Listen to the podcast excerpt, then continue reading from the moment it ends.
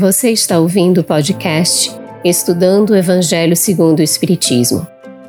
Um estudo sequencial da obra O Evangelho segundo o Espiritismo de Allan Kardec, convertidos para você que curte podcasts e produções em áudio.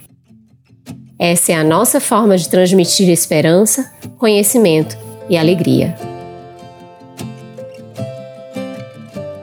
Irmãs e irmãos queridos, sejam muito bem-vindos ao Estudando o Evangelho segundo o Espiritismo.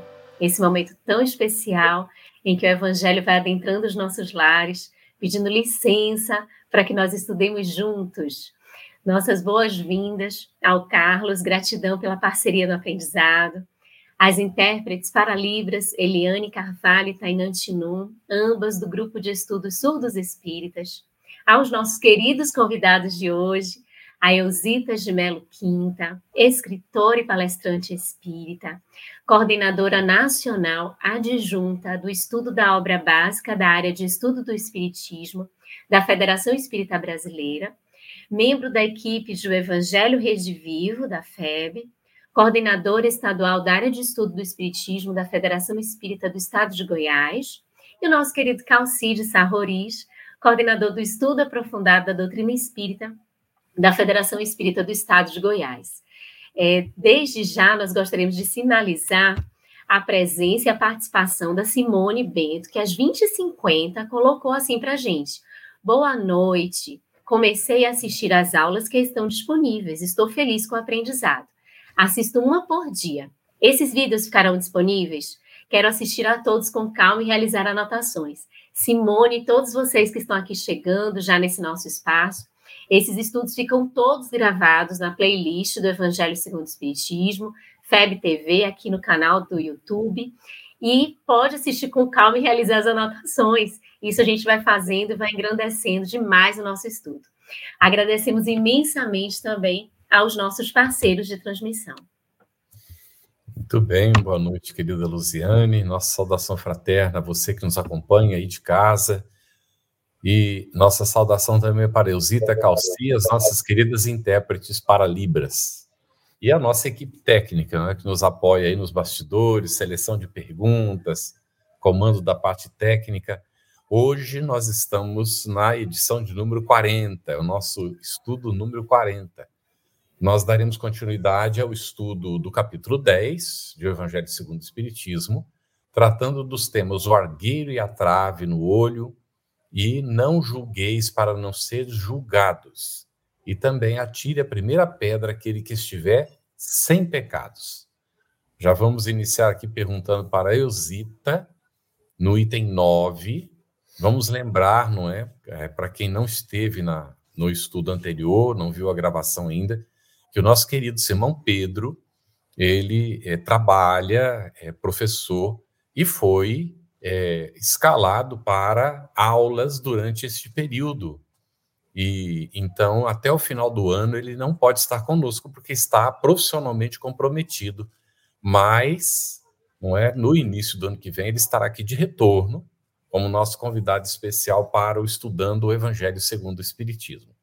Então, hoje nós contamos com muita satisfação com o nosso querido Calci, que já é de conhecimento de todos vocês, não é? E, então, vamos iniciar aqui, é, Eusita, com o item 9. Como é que vedes um argueiro no olho do vosso irmão quando não vedes uma trave no vosso olho? Ou como é que dizeis ao vosso irmão: Deixa-me tirar um argueiro do teu olho, vós que tendes do vosso uma trave?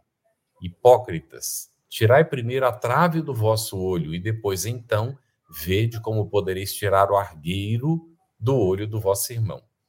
Estas palavras de Jesus estão anotadas em Mateus, ali no capítulo 7, versículos 3 a 5.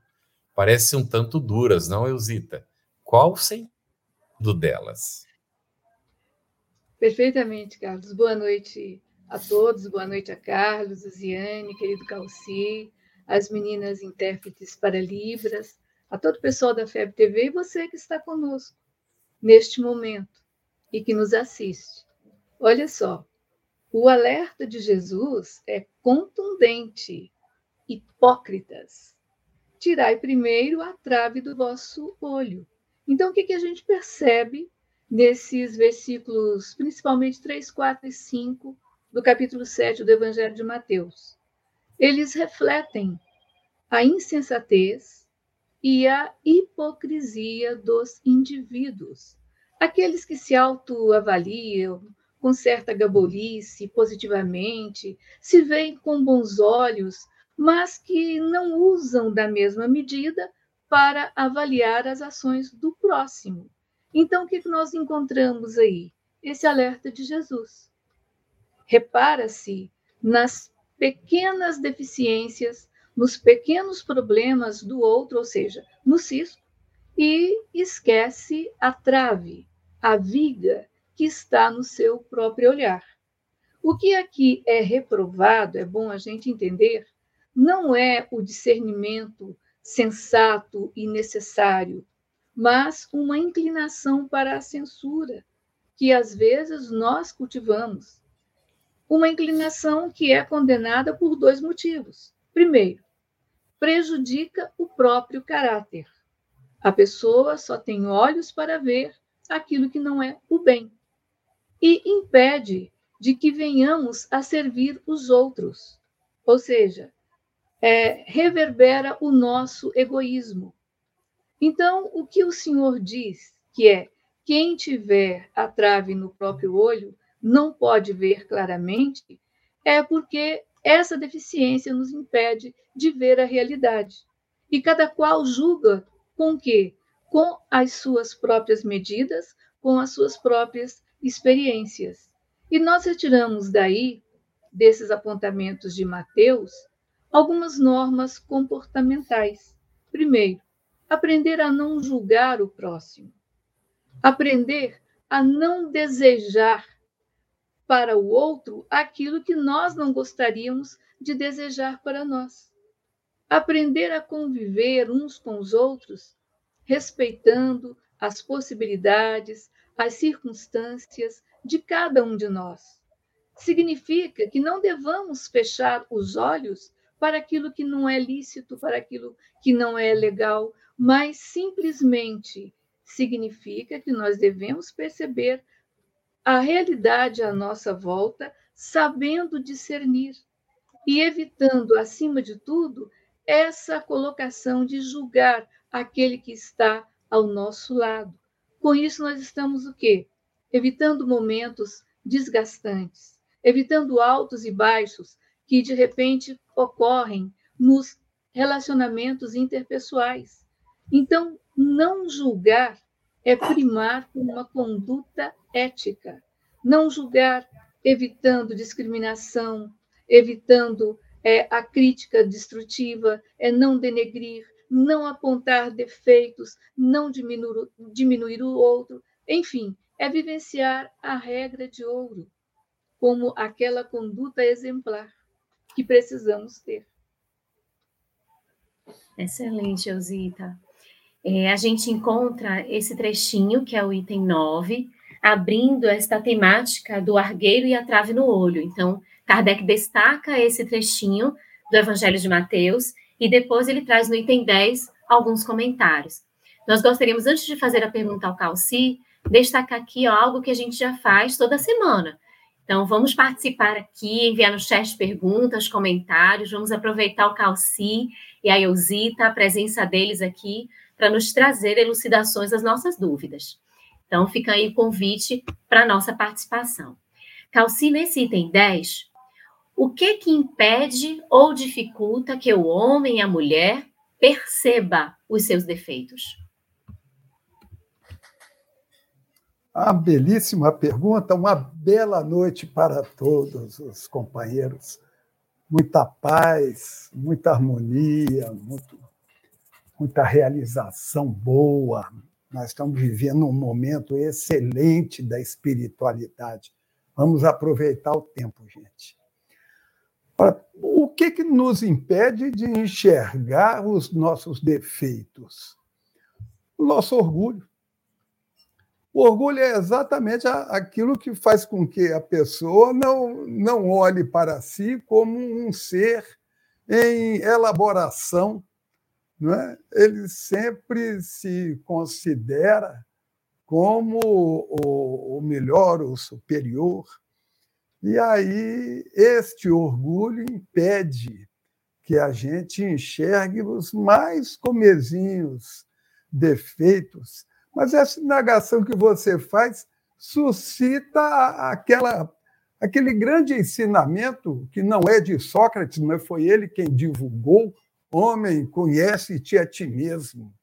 E como é que a gente faz para conhecer a gente mesmo?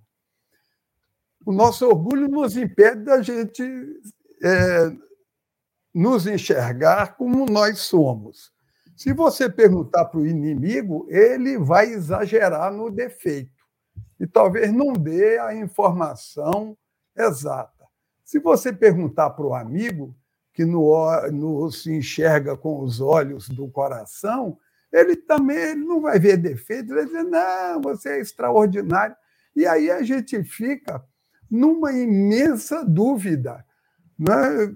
Como é que eu faço para poder enxergar o meu defeito? Eu penso que Jesus deu a fórmula.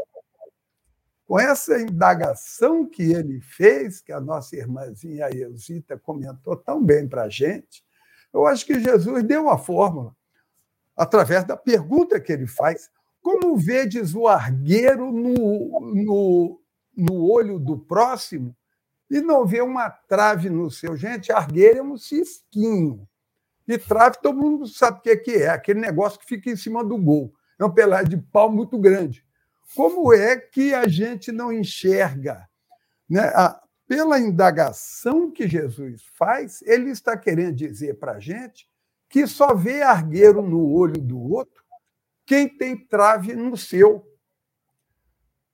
E, e é interessante porque há, há um, ramo da psicologia, Carl Rogers, que um grande psicólogo norte-americano, que ele, ele fazia uma abordagem centrada na pessoa, ele falava do quadro de referência você só consegue se comunicar com o outro quando há quadros de referência idênticos. Caso contrário, a comunicação não se estabelece. Penso que para enxergar o defeito dos outros, conforme o alerta que Jesus faz, segue o mesmo parâmetro. Só consegue enxergar o, o cisco, o argueiro, aquele que tem trave. Ora, então Jesus está dando uma fórmula fabulosa para a gente Vê como é que você enxerga o outro, que talvez seja os defeitos que a gente tem e que nós enxergamos no outro por termos em nós. Caso contrário, nós não veríamos. Rapidamente, tem uma passagem que deveria constar da Bíblia. Ela não consta, mas deveria constar. É, dizem que Jesus estava andando ali pelo pela beira do lago de Genezaré, ele e seus discípulos, e passaram por um cachorro morto já há algum tempo. E todo mundo reclamou do mau cheiro, daquela massa disforme e tal. Jesus olhou para o cão e falou: Olha os dentes lindos que ele tem. Isso aí é a exata ausência de trave no olho. Só consegue enxergar trave para o defeito só consegue enxergar a beleza, a virtude. Então, penso que na pergunta que Jesus faz, ele já nos deixa a fórmula de como a gente achar o nosso defeito, como nós estamos enxergando o outro. Muito bom, Calci. Nós queríamos destacar aqui um comentário, antes de seguir a pergunta. A Magda Rampini, ela cumprimenta, diz que estudou os vídeos anteriores e agora está seguindo aqui com a gente. Ela já tinha estudado o Evangelho, mas estou aprendendo muito, disse ela. Uma satisfação imensa, viu, Magda? Obrigado pela manifestação e estamos aqui né, seguindo nesse estudo, todos aprendendo uns com os outros, não é? É uma, uma oportunidade ímpar. Queríamos esclarecer também aqui para a Rosa Lúcia, que nós paramos no item é, 8 na semana passada. Então, por isso, nós estamos seguindo no item 9 hoje, viu? Dá uma verificadinha né, no último que está gravado.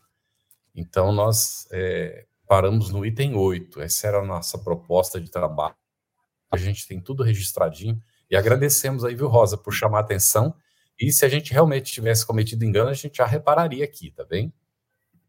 Muito bem. Então, agora, Eusita, ainda no item 10.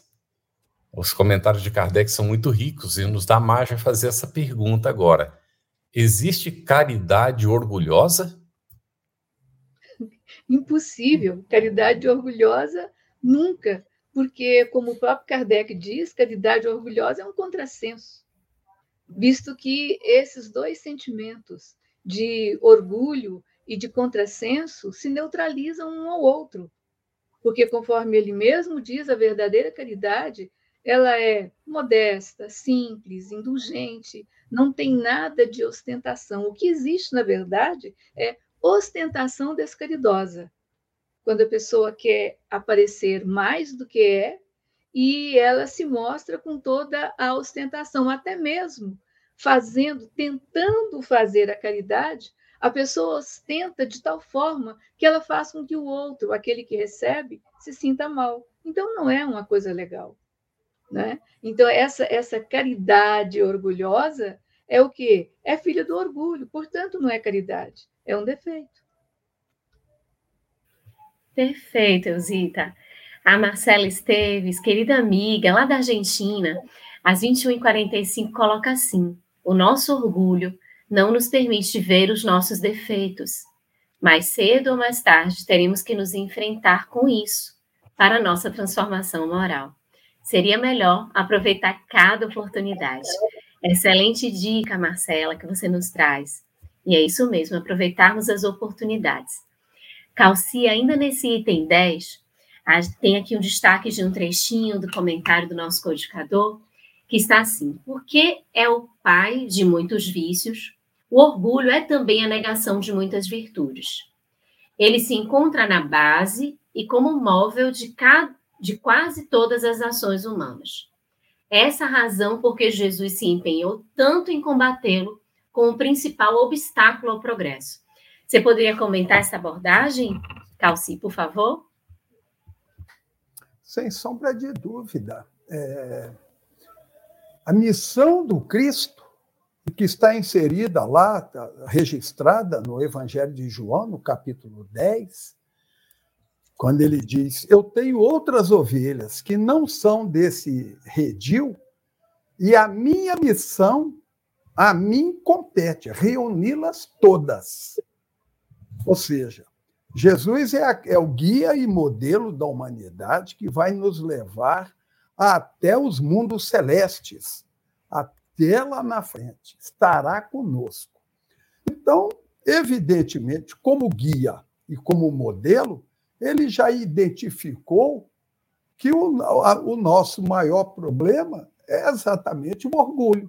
O orgulho e o, o filhote dele, né, que é o egoísmo, conforme Emmanuel nos fala no Evangelho, no capítulo 11, lá no item 11, um pouco mais à frente, né? daqui a pouco o pessoal chega lá. Tem um texto de Emmanuel que diz: o, o egoísmo, este filho do orgulho. Então, é uma dupla danada. E Jesus percebeu isso, e por isso é que ele combate. Por exemplo, não saiba a sua mão esquerda o que dá à direita. O que, que Jesus está falando? Isso que a nossa irmãzinha Eusita acabou de dizer para a gente. Né? Não fazer a caridade, não transformar a caridade em, em ostentação, em exibição, né? publicar no Facebook, ah, aqui é o pobre que eu estou ajudando, olha aqui, ó, vejam como eu sou caridoso e tudo mais. É, é, é lamentável essa, essa atuação. Então, o Cristo ele reconheceu que a nossa maior necessidade é exatamente vencer o orgulho. Aliás, é uma questão do próprio livro dos Espíritos. Não é? Qual é o maior impedidor do progresso moral da humanidade? Não, a resposta não pode ser outra: o orgulho e o, e o filhote dele, o egoísmo. né? Os dois juntos. Daí porque Jesus tanto combateu o orgulho. O meu velho pai costumava dizer para nós, reunir os filhos todos e dizia assim: olha, nada mais vazio do que uma pessoa cheia de si mesmo. E é, o orgulho é isso. A pessoa está tão cheia de si mesmo que ele não consegue aprender com o outro. Deus nos dá o sentido de igreja, de agrupamento, para que a gente, por famílias, cidades, bairros, vilas, etc., para que a gente possa uns aprender com os outros. Se a gente se entope de orgulho, não cabe mais nada. A gente perde a encarnação porque vê as oportunidades de aprender passarem. As pessoas passam e o orgulhoso nada aprende. É por isso que Jesus sintetizou toda a Bíblia, toda a Escritura. Está lá no capítulo de Mateus, capítulo 22 de Mateus, Jesus sintetizou toda a Escritura, tudo aquilo que está na lei e nos profetas, ou seja, em toda a Bíblia, ou amar a Deus sobre todas as coisas e ao próximo como a ti mesmo.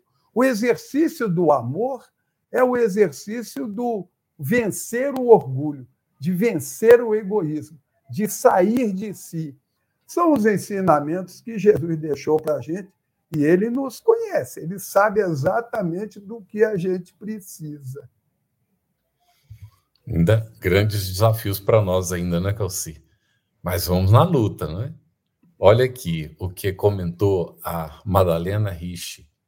Mas o que aprendi é olhar em todos irmãos com amor ao próximo, humildade, honestidade. Amar a ver no outro Jesus com amor.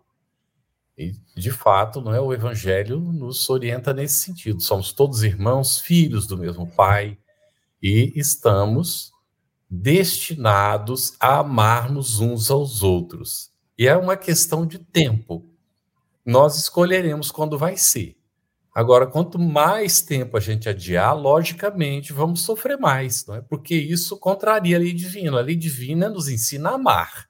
A gente não quer amar, então a gente fica sofrendo os contragolpes daqueles que também não amam. Porque nós nos atraímos por afinidade, né? Vamos conviver com aqueles que se afinizam conosco. Então, é da própria lei a importância de nós amarmos aqui. Nós vamos atender aqui algumas perguntas que estão relacionadas com esses itens. É, aqui, só queria destacar também da Vera Fátima essa leitura do Evangelho é mais um convite de Jesus a fazermos a nossa própria reforma íntima. E é de fato, né, o, o, o Evangelho é um roteiro para essa reforma íntima nossa. Mas nós temos aqui, Zito, uma pergunta da Geisa Magna Freitas. Ela perguntou: a pessoa que julga todos e tudo é orgulhosa? Você tem dúvida, Magda? Magna? Olha só, o orgulhoso, ele tem uma dificuldade na percepção, ou seja, na sua visão, ele sofre de miopia espiritual. Então, essa miopia gera, gera essa trave. Ele não se enxerga e projeta no outro seus defeitos e faz disso uma autodescrição. Porque, na verdade, quando a gente aponta um dedo nosso para o outro, três estão voltados para nós e um voltado para Deus, que tudo vê. Né? Então, o orgulhoso sofre de miopia espiritual e se julga maior do que todos. Ele não tem uma visão correta, perfeita, ele não tem discernimento das situações e muito menos de si mesmo. Excelente, adorei a expressão. É, aqui só um comentário antes, foi da minha mamãe, às 21h48, a Anísia Bahia, ela colocou. O mestre elucida com clareza e bondade. Para julgar-se a si mesmo é preciso transportar-se, fazer uma reflexão profunda, podando as arestas que impedem de ver-se quem é. Exatamente isso que a gente está conversando aqui. Quanto é útil esse ver-se. E a gente encontra aqui, Calci, a pergunta do Daniel Rosas, 21 e 46. De acordo com o reflexo do espelho interior, que nosso inconsciente, impulsionado pela projeção psicológica, nos faria pensar e mencionar, o defeito que percebemos nos outros que estão em nós mesmos? Esse é o pensamento de Carl Rogers, né? quando ele fala do quadro de referência. Evidentemente que Carl Rogers, por ser psicólogo, não, não creio, não sei se ele tinha alguma religiosidade, se pertencia, estava vinculado a algum movimento religioso. Mas eu extrapolei apenas o que ele fala, né? porque bate exatamente com aquilo que Jesus coloca e é o que exatamente você é, nos apresenta o defeito que percebemos nos outros estão em nós. Caso contrário, nós não viríamos, porque nós não teríamos o quadro referencial para identificar aquele defeito. É, é uma fórmula extraordinária para a gente é, saber quem nós somos né, e atender à orientação que o Cristo nos traz. Muito bem, olha, a Shirley Camelo de Souza colocou: não tem humildade para identificar seus defeitos, se acham ser perfeito orgulhoso.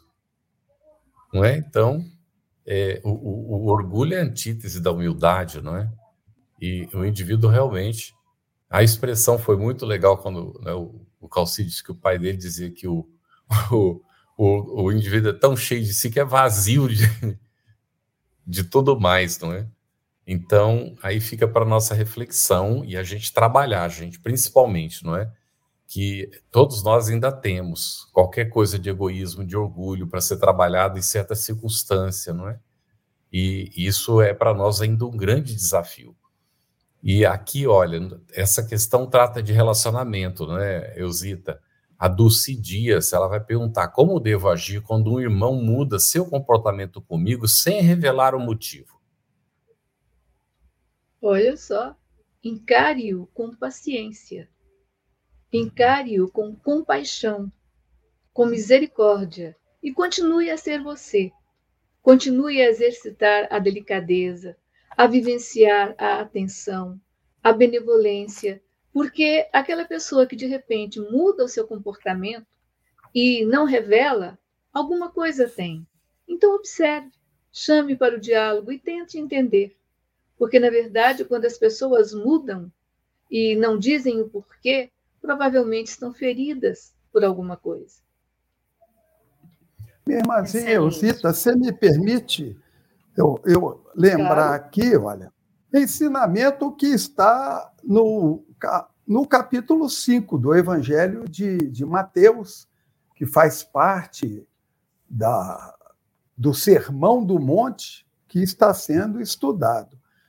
Jesus diz o seguinte: se estiveres oferecendo tua oferta ao altar, e ali te lembrares que teu irmão tem algo contra ti, deixa ali tua oferta e vai reconciliar primeiro com seu irmão. Depois vem e oferece a oferta. Então, ao saber que um irmão está com a cara virada com a gente, está aborrecido, nervoso, chateado, sei lá, né, nos tratando de modo rude, procura saber de maneira clara, tranquila, o que é que houve, o que é está acontecendo. É, é no entendimento entre as pessoas que, que a gente cresce, não é? Então, ao saber que um irmão está, geralmente a nossa atitude é: ah, ele, o problema é dele, se ele está com, com, raiva de mim, o problema é dele, né? eu não tenho nada a ver com isso. A minha consciência não acusa de nada. Mas o, a recomendação que Jesus nos dá é, é, é diferente. Ficou sabendo que o irmão está aborrecido contigo? Procura o irmão, conversa com ele, ó oh, fulano, o que, que houve? O que está acontecendo? Nós somos amigos. E às vezes, olha, 99% é mal entendido ou palavra dita de uma maneira e entendida por outro de outra. 99% dos desentendimentos e vão aumentando e vão crescendo, mas geralmente parte de uma, uma coisa pequena. Então, vamos desatar esse nó aí, né? Perfeito, Calci. Uma coisa que é boa a gente lembrar também é o seguinte: o bom diálogo evita a degola. Então, por que você vai cortar aqueles que estão do seu lado e que de repente vocês não estão se entendendo? Busque conversar, busque dialogar, busque entender, mas use a outra face para perceber, a face da compreensão. Aí tudo vai bem. Muito bom. Gente... Comentários ótimos, hein? Sim, é... pode falar. Pode falar. Não, pode, pode seguir. É, você colocou esse comentário, Carlos? E é só destacar aqui do Fábio, Pronto. né? É Sangbushi Galarreta. E ele coloca, segundo Leon Denis, no livro Depois da Morte, orgulhoso, orgulhoso é o copo cheio, não absorve nada, deve esvaziar-se de si, e este processo, na maioria das vezes, é de dor. É quando o indivíduo não se dá conta, não quer, não aceita, então vem o processo da dor para despertar. E não é castigo de Deus. É porque o indivíduo se posiciona numa, numa situação de orgulho, então o que o outro faz, ainda que não tenha relação com ele, o ofende. E ele sofre com isso. Então, acaba sofrendo em consequência da própria situação em que se coloca. Não é castigo de Deus, não. Importante que a gente esteja atento a isso, não é? Porque Deus, nosso Pai, nos dá oportunidades de nós crescermos. Então, aqui a Samila Santana, Eusita, vai perguntar. Ah, mas aí era sua vez, né, Lu? Pode perguntar você, Lu. Tranquilo. Eu ia trazer esse comentário aqui inicialmente, que eu achei tão lindo. Boa noite. Aos 51 anos, estou começando a aprender sobre o Espiritismo. Tenho percebido a diferença positiva que a doutrina tem feito na minha vida. Graças a Deus abri meus olhos, não vou desistir. Depoimento lindo. Muito obrigada por ter compartilhado. E é isso mesmo, a não desistência, a persistência, essa doutrina nos ensina a beleza da vida. E nesse mês de setembro da valorização da vida, sigamos refletindo fortemente sobre esse tema e imprimindo essas práticas de louvor à vida no nosso cotidiano. Obrigada por compartilhar com a gente. E aqui, Calci, a pergunta da Samila, que o Carlos é, ia trazendo, ele já começou a comentar um pouquinho. É, um, é uma pergunta das 21h47, ela diz assim: a trave nos, nos nossos olhos podem ser, pode ser imposta pela espiritualidade superior para nosso bem? Penso que sim. Penso que sim. É, você colocou a trave como um, um, impedimento, né? e não a, a, a, possibilidade de ver defeito nos outros. Né? Porque ver defeito no outro é, é condição humana. Né? para até para o nosso aprendizado. A gente aprende com os erros e com o sucesso dos outros. Né? Por isso que a gente vive em conjunto, a gente evolui mais rápido, porque não precisamos passar por todas as situações. Agora, a, a, eu entendi aí na pergunta a trave como um determinado impedimento, uma certa inibição qualquer, física, mental, intelectual e que nos impeça. Sim, a, a, a espiritualidade pode impor determinadas traves na nossa vida, determinadas limitações para o nosso bem.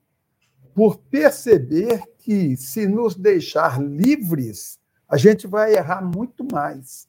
Então, o impedimento não é castigo de Deus, é vedação para que a gente não erre naquele. Na, nem em um ou outro cometimento da vida, em algum aspecto, e aí se coloca uma trave do impedimento. Né? É, eu, eu conheci uma pessoa em Juiz de Fora, meu amigo Martinho, que fez dez vestibulares de medicina. Nunca passou. Ele dava aula em cursinho pré-vestibular de medicina. conversava com os médicos de igual para igual. Chegava na hora da prova, ele dizia, Calci, eu não lembrava, eu não lembro nem meu nome. Eu disse para ele, talvez a espiritualidade esteja querendo dizer que nessa encarnação a medicina não, vai fazer outra coisa. Então, talvez sejam aí essas traves para a nossa para a nossa segurança. Muito interessante.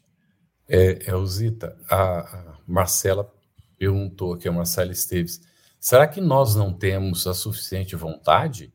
E, por outro lado, será também que ainda não sabemos utilizar as ferramentas que Jesus nos deixou? Interessante, Marcela. Será que nós não temos a suficiente vontade?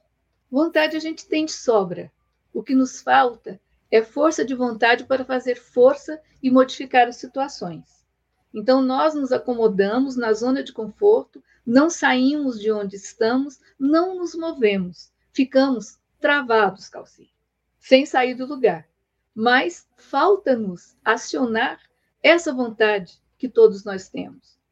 E como é que acontece isso de não sabermos utilizar as ferramentas que Jesus nos deixou? Nós temos o impedimento dessa percepção. Ainda somos verdes, somos imaturos, não conseguimos perceber em espírito e verdade as sinalizações que Jesus trouxe para nós.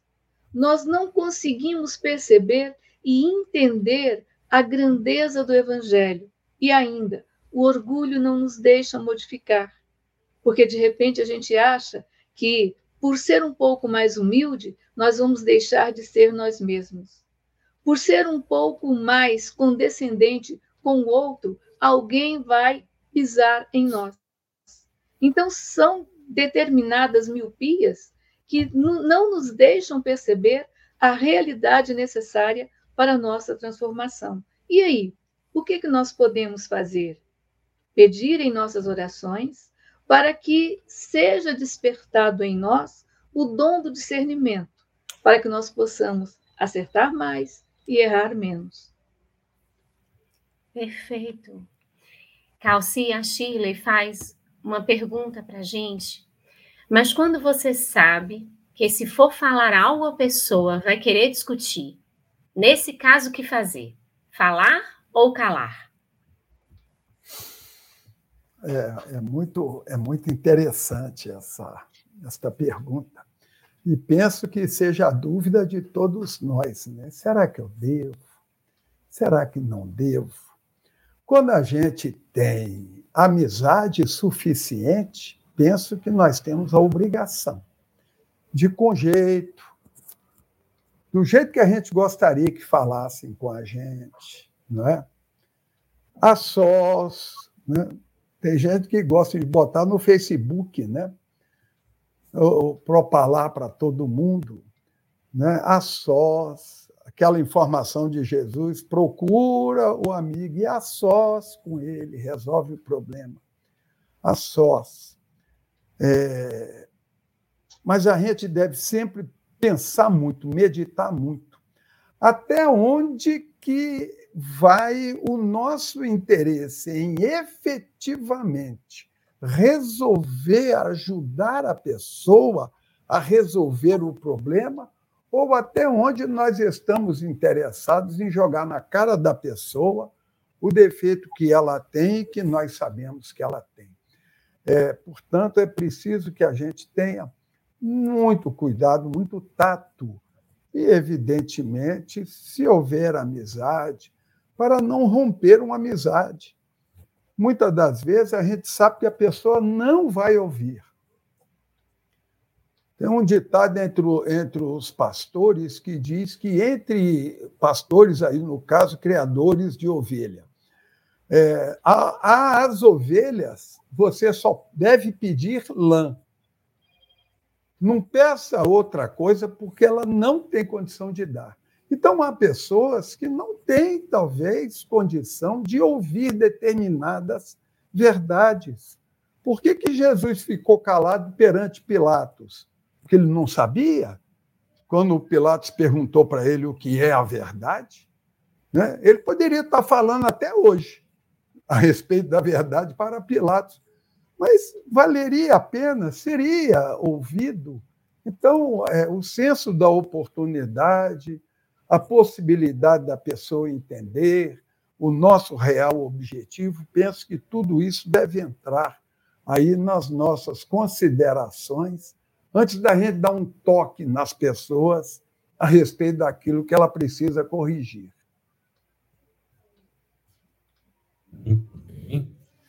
Olha aqui, na Eusita, nós temos uma, uma pergunta interessante aqui da, da mãezinha da, da Luziane, a dona Anise Bahia.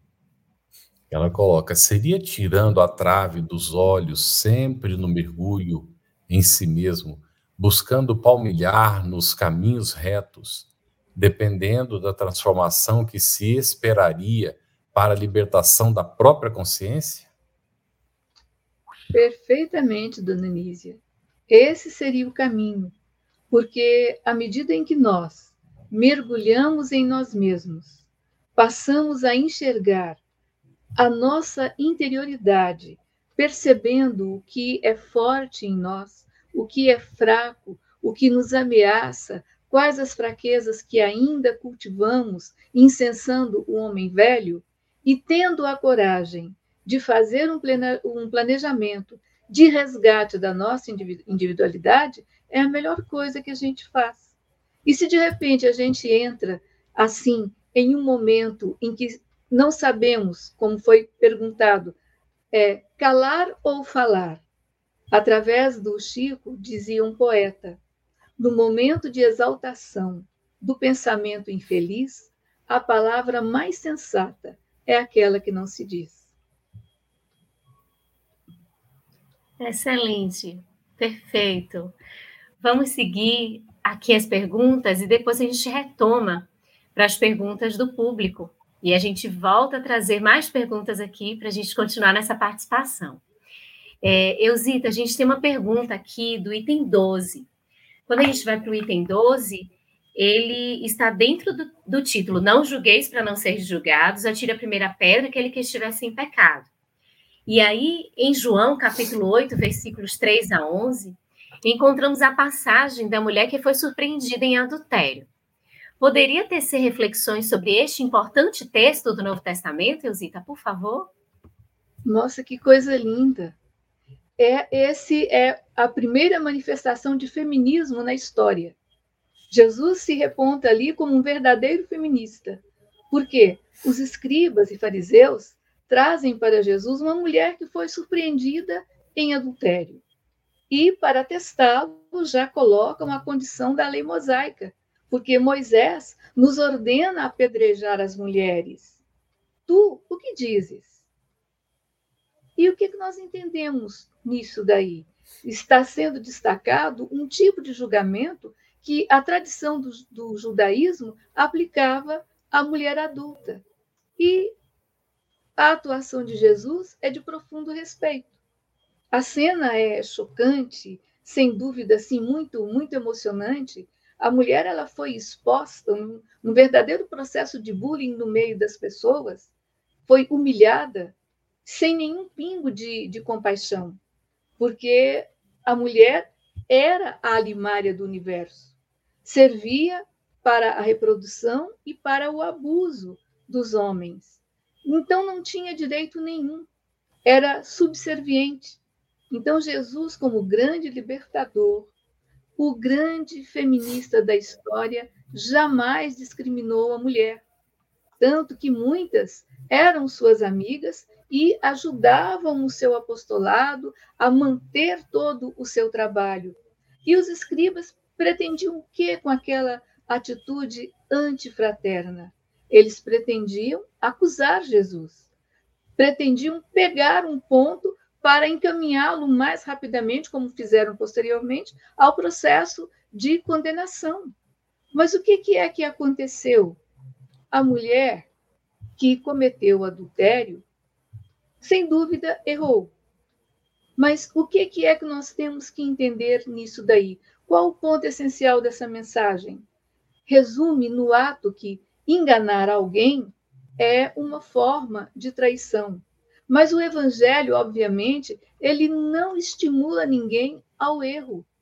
E Amélia Rodrigues nos traz de uma forma muito poética no livro Luz do Mundo, quando ela coloca: a autoridade do rabi penetra o espírito da mulher infeliz e repudiada e harmoniza o país de sua alma em guerra. Olha, Jesus percebendo a profundidade e essa expressão belíssima, o país de sua alma em guerra. A alma é o país, é o assento de propriedade daquele espírito. A alma é o espírito encarnado. Estava em um profundo conflito e Jesus percebe tudo aquilo. Então, ele co coloca: atire a primeira pedra aquele que estiver sem pecado. E foram saindo todos, a começar dos mais velhos. De repente ficam apenas Jesus e a mulher. E ele pergunta: Onde estão os que te condenavam? Saíram, Senhor. Não disseram nada? Não, pois eu também não te condeno. Vai, não peques mais. Então, é uma coisa maravilhosa essa, essa interpretação de Jesus, uma grande lição para que, em um momento em que nós pegamos alguém em alguma condição que realmente merece algum olhar diferente, compaixão, misericórdia. Escreva na areia como Jesus fez. Senhor, dai-nos o discernimento para acertar mais, errar menos e não denegrir ninguém. Muito bom. É, Myron Martins, nós vamos é, pedir, por gentileza, que você procure um centro espírita, o atendimento fraterno de um centro espírita. As suas perguntas são muito pessoais e não cabe, não é, a gente fazer comentários de público numa situação como essa.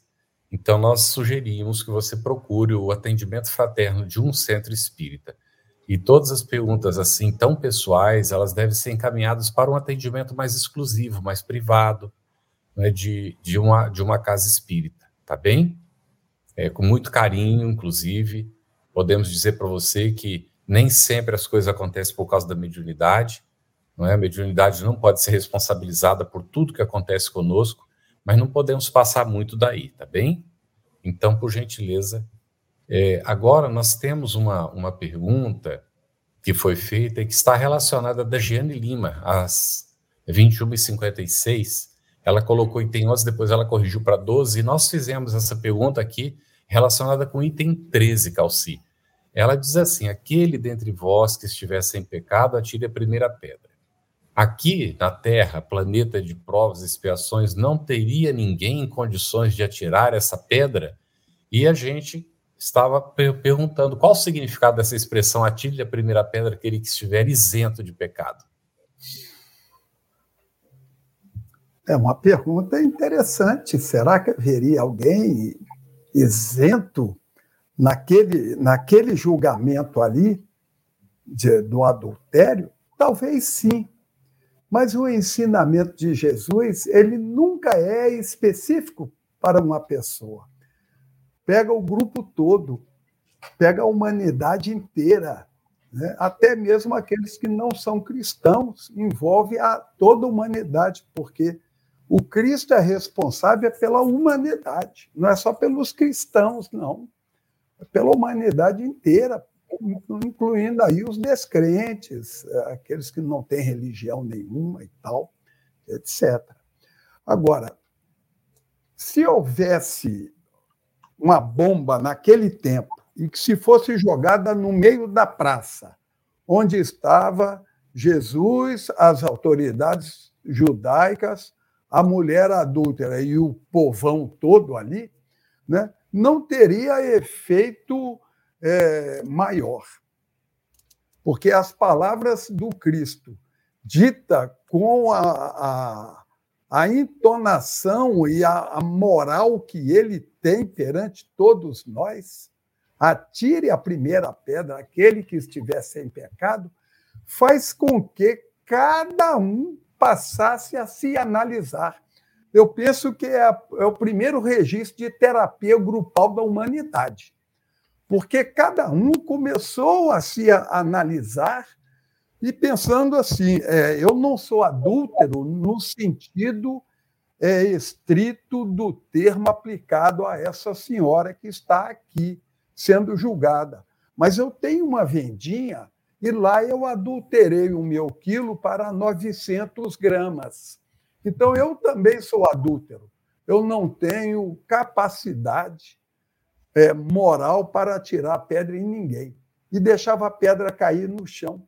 E a Eusita chamou a atenção para a gente de um fato muito interessante do registro de João, é exclusivo de João, esse texto do, do capítulo 8 de, do Evangelho de João, em que diz lá: primeiro os mais velhos saíram, depois os mais jovens.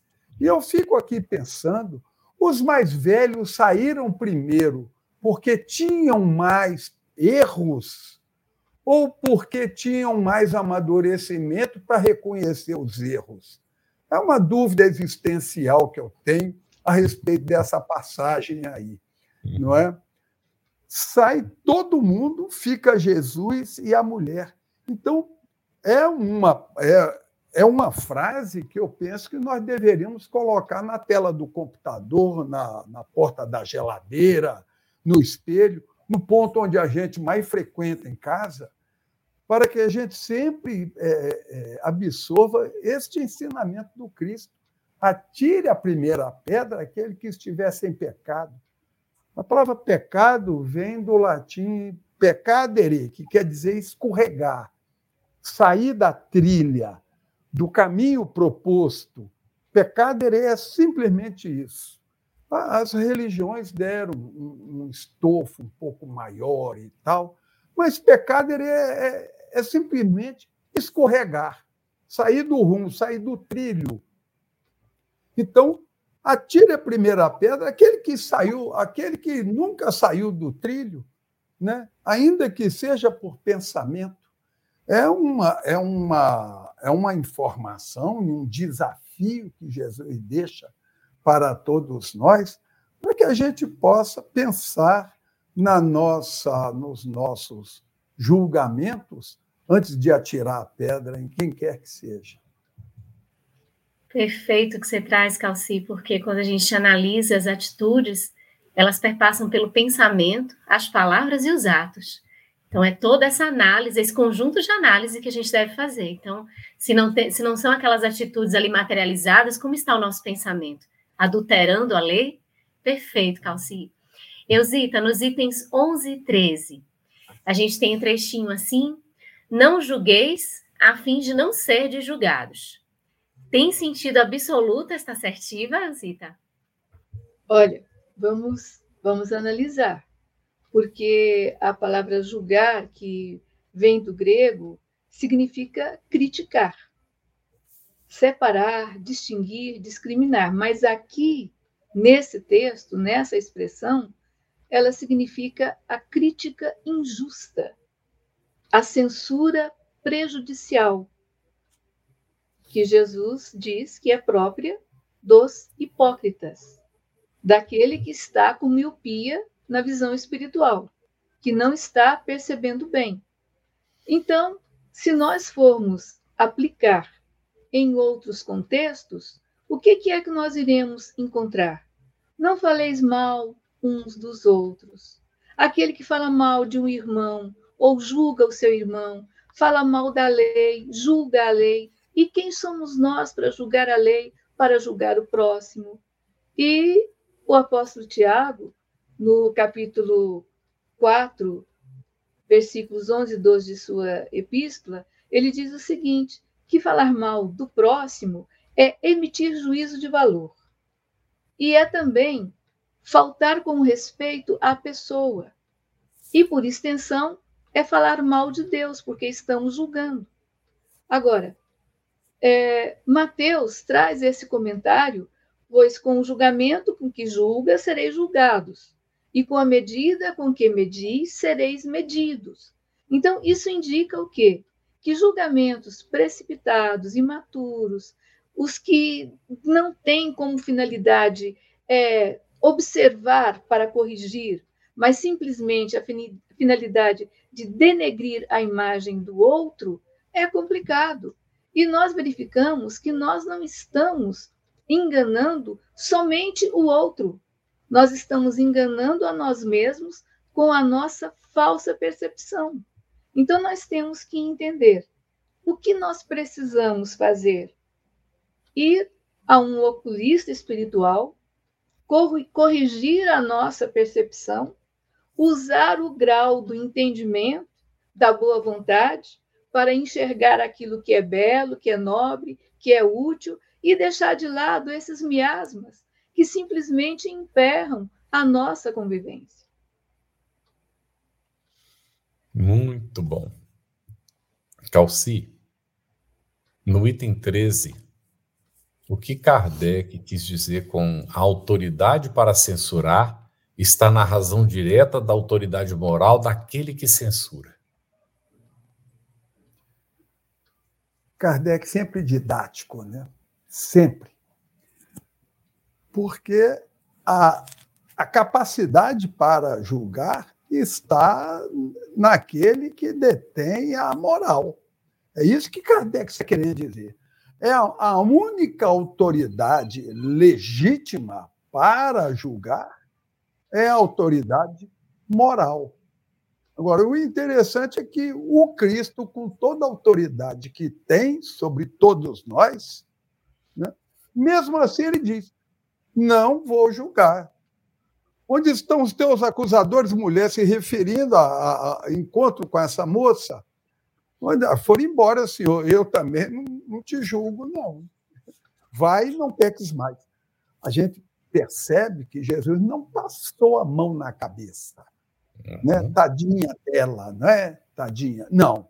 Assuma a responsabilidade. Vai e não peques mais. A recomendação está aí. Toma cuidado, não escorrega, não sai do caminho, não sai do caminho. A trilha é essa, né? Segue, segue esse caminho. Então, Kardec, quando nos fala da autoridade moral, nos remete imediatamente ao Cristo que diz: todo o poder me foi dado. Nós sabemos pela obra A Caminho da Luz que é o Cristo quem construiu o planeta Terra.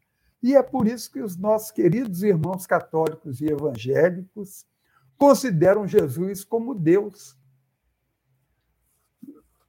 Exatamente por isso, por, por chegar nessa compreensão, nós espíritas fazemos a distinção entre o Criador e Jesus, em espírito em que os processos humanos já estão encerrados segundo Emmanuel nos orienta no livro Consolador, na questão 327, se não me engano. Se não me engano.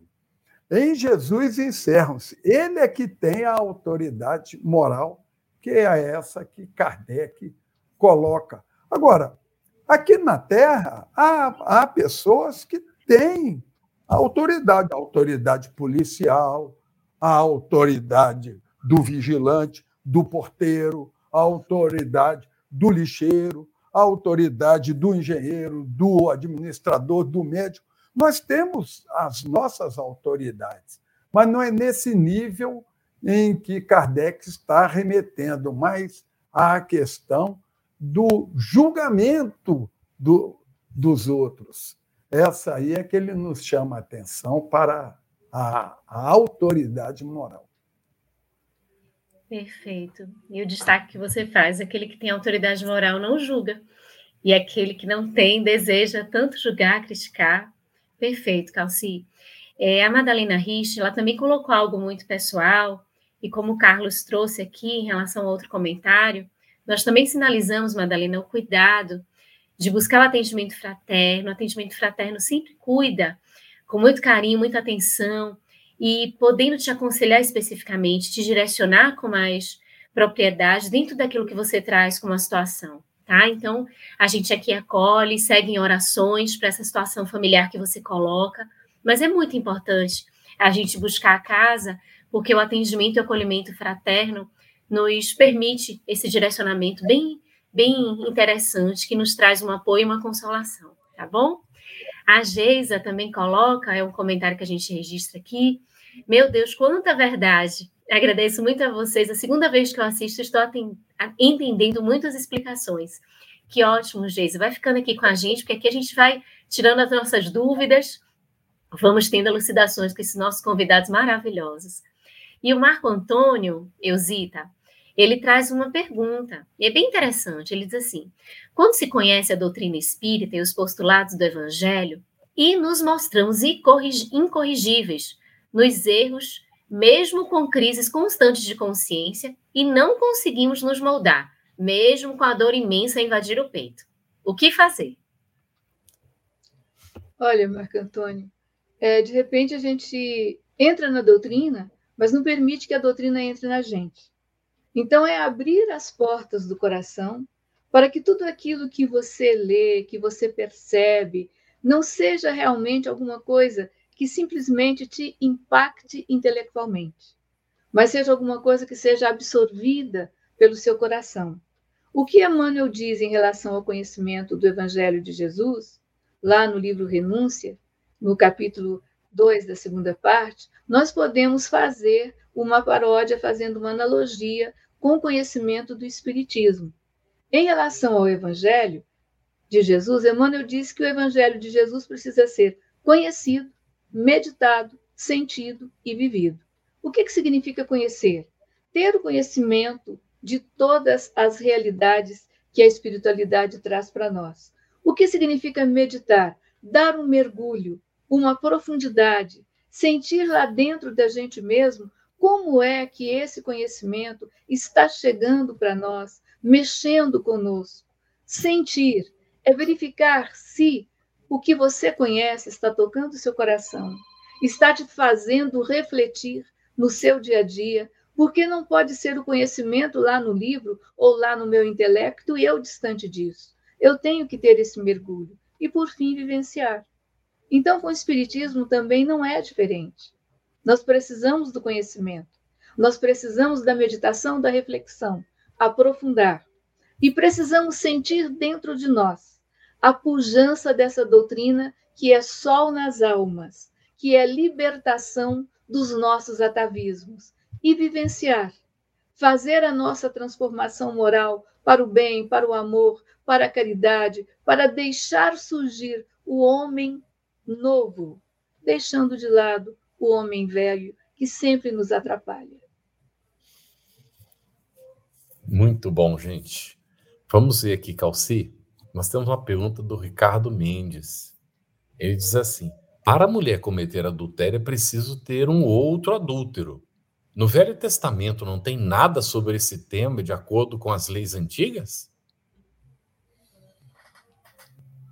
Mas aí é que está o, o ponto e a, e a crueldade da coisa. Aí é que está. Evidentemente, não era um adultério por pensamento, porque ela foi apanhada em flagrante adultério.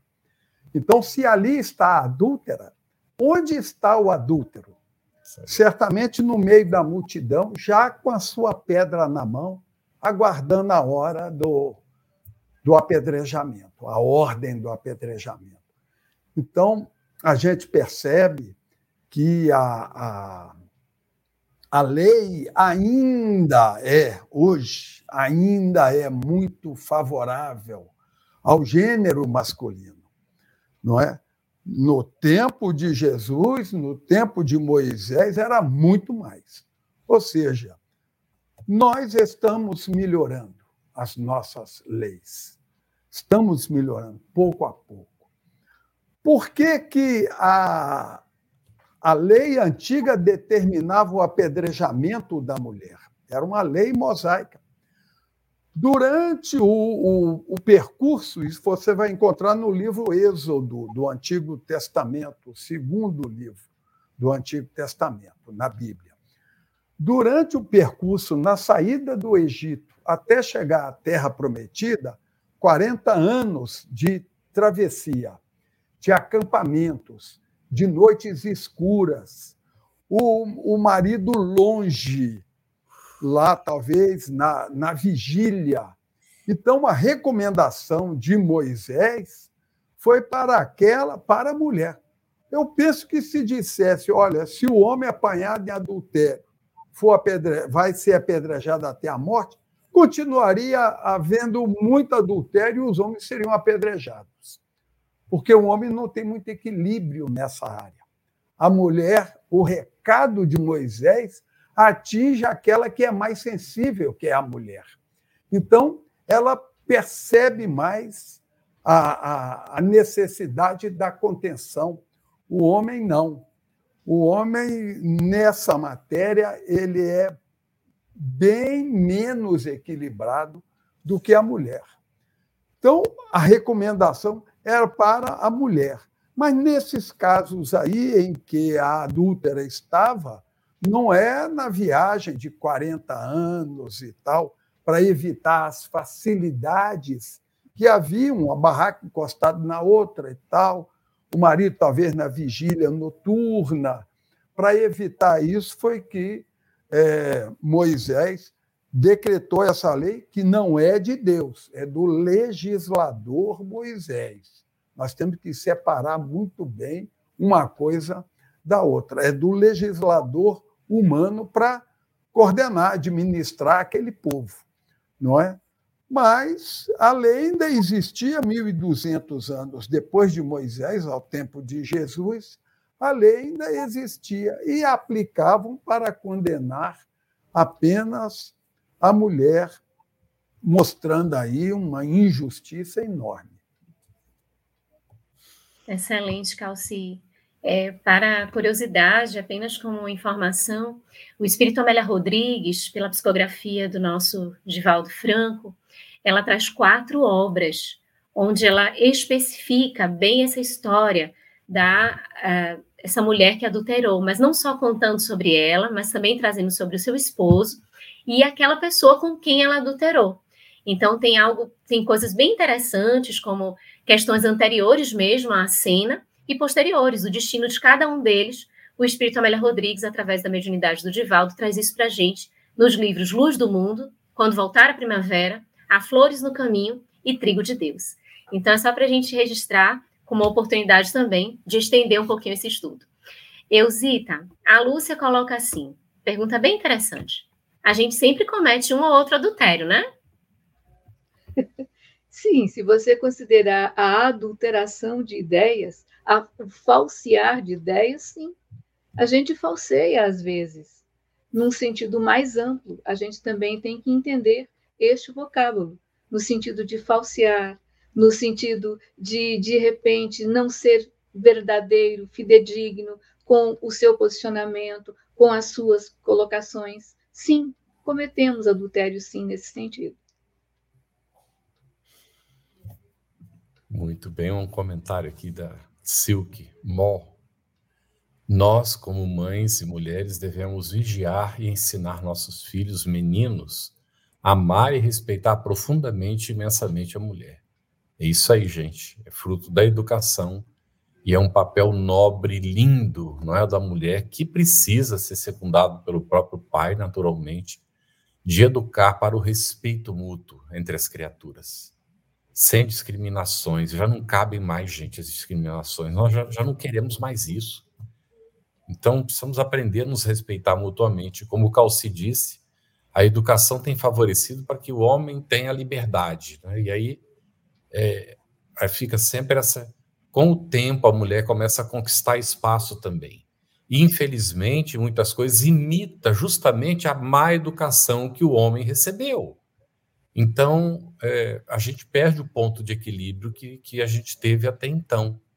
Daí a importância né, do diálogo, da, da, da conversa e de nós nos apoiarmos mutuamente nesse esforço de educação aos nossos filhos para o respeito mútuo. Eu digo para vocês que nós trazemos tendências do passado. Então, é, às vezes reencarnando várias vezes como homem, o espírito acaba adquirindo essas coisas que, que, que vêm. Então, lá, na minha, na minha adolescência, eu era profundamente machista. Então, com os 12, 13 anos, estava lendo o livro dos Espíritos. Quando chegou na questão 200, 201, que diz que o espírito ora reencarna homem, ora mulher, eu botei a mão na cabeça e falei: Meu Deus do céu, eu preciso mudar, porque só olha o que eu vou ter que sofrer. Então, é uma luta tremenda né, da gente se superar nessas coisas, porque senão a gente fica repetindo as experiências que nos trazem dor, sofrimento. Ninguém merece ser discriminado, gente. Temos que parar com isso. Então, o esforço não é, da educação foi muito bom esse comentário da Sil que mora aqui, que cabe realmente aos pais educar os filhos nesse sentido, e normalmente não é, a mulher assume mais esse papel da educação, mas que os pais compreendam que também precisam fazer o esforço de apoiar esse trabalho, porque a educação é responsabilidade dos pais, conforme está nas questões 383, 385 do Livro dos Espíritos e em outros momentos da codificação. Não é? Desculpe o comentário mais longo, e nós temos vários comentários interessantíssimos aqui, mas nós queríamos colocar essa pergunta da Samila Santana. Percebo que fica impossível evoluir sem fazer julgamentos. Creio que esses julgamentos devem ser individuais, só nosso. Observar não é a melhor forma de aprender? A gente vai tratar desse assunto ainda dentro desse capítulo 10, não é? Tá bem, Samira? Se, é, é Samila, né? Se você é, acompanhar, a gente vai tratar disso. É, é lícito a pergunta, né? A, a gente ver, observar os, os, as imperfeições alheias e tudo? Aí, Lu, contigo, a última pergunta, não é? Vamos lá. Vamos colocar aqui a última pergunta do José, José Manuel. No item 13, não haveria também uma lição para a coletividade no que diz respeito à atitude do homem em agir sem pensar nas consequências, o efeito manada, mesmo com o amparo da lei? Acho que agora é o Calci. É o Calci? Por favor, sem, Perfeito, sem, sem dúvida. Jesus nunca dá um ensinamento para um só. Ali havia uma multidão e cada um recebeu o recado que precisava. As autoridades judaicas que foram inquirir Jesus para poder prendê-lo, na verdade, eles queriam prender Jesus e trouxeram a mulher para fazer a indagação. Eles também aprenderam. Então, a lição é para todos e cada um absorve a lição conforme é, precisa.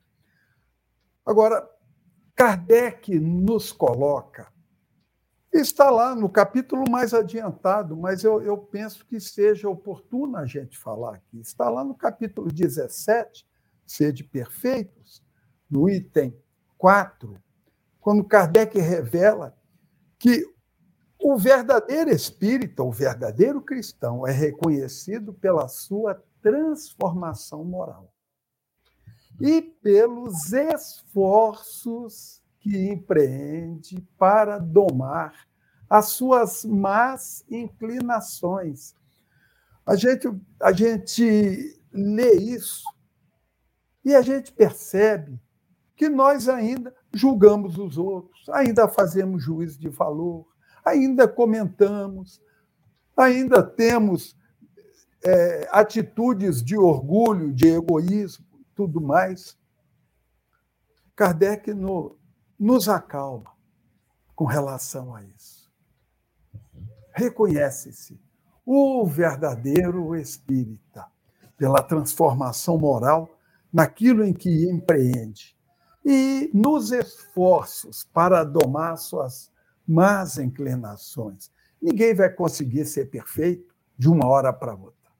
É construção dos milênios. Mas que a gente jamais perca a oportunidade e a atenção de assimilar essa ou aquela lição que passa por nós às vezes. Uma oportunidade de alguém que diz alguma coisa, algo que a gente, sem querer, às vezes lê e nos impacta. São esses os momentos de aprendizado nosso.